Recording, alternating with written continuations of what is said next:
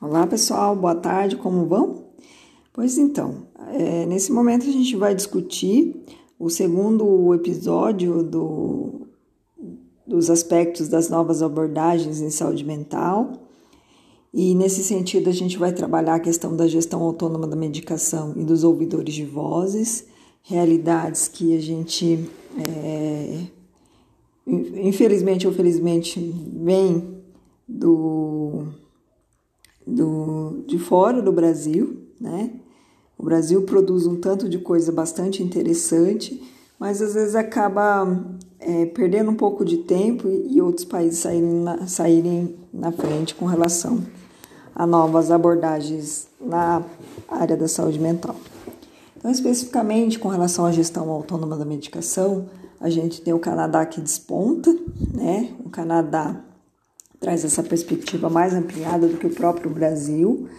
Né? O Brasil também fez uma adaptação dessa, dessa proposta, considerando a realidade brasileira que é bastante peculiar. Então, a gestão autônoma da medicação é trazer o usuário para a centralidade do cuidado e do próprio cuidado com relação à medicação, né? E aí, nesse sentido, é considerado os desejos, os anseios desse usuário é, com relação à medicação. A, a tomada da medicação ela é bastante importante, mas ela tem que ser compartilhada com o médico, com a equipe, né? nesse sentido, o Canadá ele coloca e aponta a importância do usuário saber a medicação que ele está tomando, de ter termos de consentimento livre e esclarecido para a maior parte das medicações, inclusive aquelas que a curto, médio e longo prazo causam algum tipo de dano, né? Então, não é novidade para ninguém que vários desses psicotrópicos ao longo do tempo podem causar alguns efeitos colaterais que às vezes podem ser controlados e outros nem tanto, né? Então, por exemplo, é importante que o usuário conheça a bula, tenha acesso à bula. A bula é um direito do usuário, né? Mesmo que esse usuário ele não, na hora que ele vai buscar na, na unidade básica de saúde, ele não pegue a, a, a caixinha em si, mas é direito dele ter acesso a essa receita, tá bom?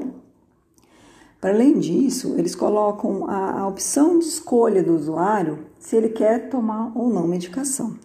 É lógico que usuários mais agravados, mais crônicos, é importante que ele tome medicação em algum momento, né? Às vezes para algum controle de, de, de sintomas que ele não consegue lidar né, no momento mais de crise, enfim. Mas de maneira geral, é colocada essa proposta, inclusive, de retirada de medicação e entrada de outras perspectivas para esse usuário. Grupo terapêutico, oficina terapêutica, interação na comunidade, essa inserção pelo trabalho, pela renda via economia solidária, dentre outras tantas coisas na comunidade. Acesso à geração é, de, de, de acesso ao lazer, a esporte, à cultura.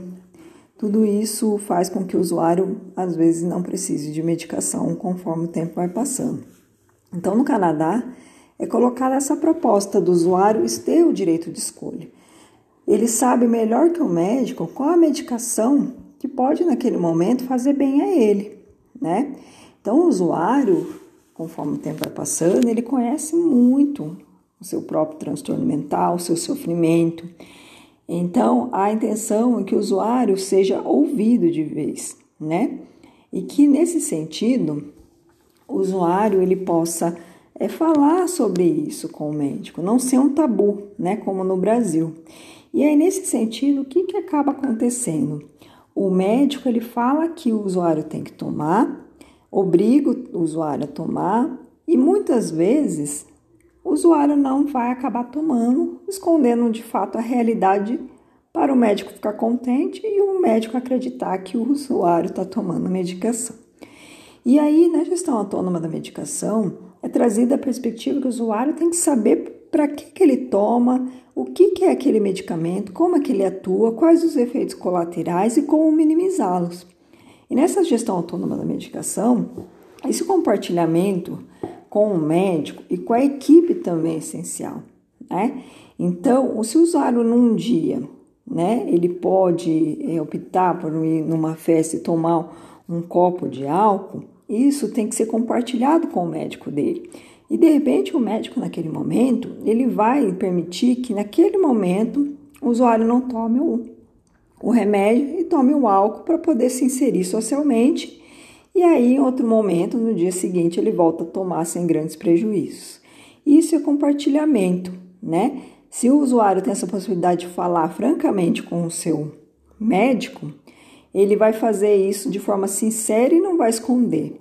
Então, a gestão autônoma da medicação traz isso. Então, na gestão autônoma, vai ter então um grupo de compartilhamento dessas experiências, né, em que o usuário vai ter a possibilidade de saber os recursos é, é, que existem nessa proposta, né? Saber dos efeitos colaterais, como mencionei anteriormente, saber das indicações para que, que ele toma, como minimizar, inclusive compartilhando com o restante do grupo como os outros usuários lidam com os problemas advindos dessa medicação. E existe, de repente, a possibilidade de uma troca dessa medicação por outra, né? E aí, no grupo, se o usuário trazer essa proposta, esse profissional pode levar até o médico e compartilhar isso também. Então, não fica só o critério do médico, todo esse compartilhamento do usuário, mas também ao crivo de toda a equipe, porque na proposta da reforma psiquiátrica e do psicossocial, é importante esse compartilhamento entre a própria equipe. É lógico que no Brasil, né, é, ela vai ter um tom um pouco menos acentuado, como no Canadá, de proposta às vezes até de retirada total das medicações, né? É, fazendo com que o usuário lide com o seu próprio sofrimento, ou mesmo até de, de ouvir vozes, né? sabendo de fato o que se passa com ele, e às vezes nem usar mais antipsicótico, tá? Eu achei que daria para falar um pouco mais sobre esse aspecto nesse, nesse podcast, sobre a questão dos ouvidores de voz, mas fui vendo que senão ficaria muito comprido e talvez as pessoas nem me ouçam, tá? E, e aí, nessa proposta, é, eu faço o fechamento que na gestão autônoma da medicação, ela é, no Brasil, ela vai ter esse aspecto do, do grupo e da, da, importância desse compartilhamento. Aquele usuário que de repente é, se sente mal com a medicação, deixa ele mais embotado, o que, que ele faz? Ou como é, tomar essa medicação no horário que ele não fique tão é, sonolento, o que fazer com a sonolência. Essa troca pode ser feita dentro do grupo de usuários e o usuário né, X falar para o usuário Y aquilo que lhe faz bem também, tá bom? Então não vai dar tempo da gente falar, mas a gestão autônoma da medicação é uma proposta que traz o usuário nessa centralidade e ele podendo falar que de repente o antidepressivo daquele daquele tipo faz mais bem a ele do que o antidepressivo Y, né? Então isso é quase que um tabu o médico aceitar o palpite do usuário, porque o usuário, ele é usuário, ele não é um profissional que se formou em seis anos de medicina e fez um tanto aí de três, quatro anos de psiquiatria. Tá bom, pessoal? Então não deu tempo realmente falar dos ouvidores de vozes, mas fica para o próximo episódio para não ficar tão comprido, tá bom? Muito obrigada. Um abraço.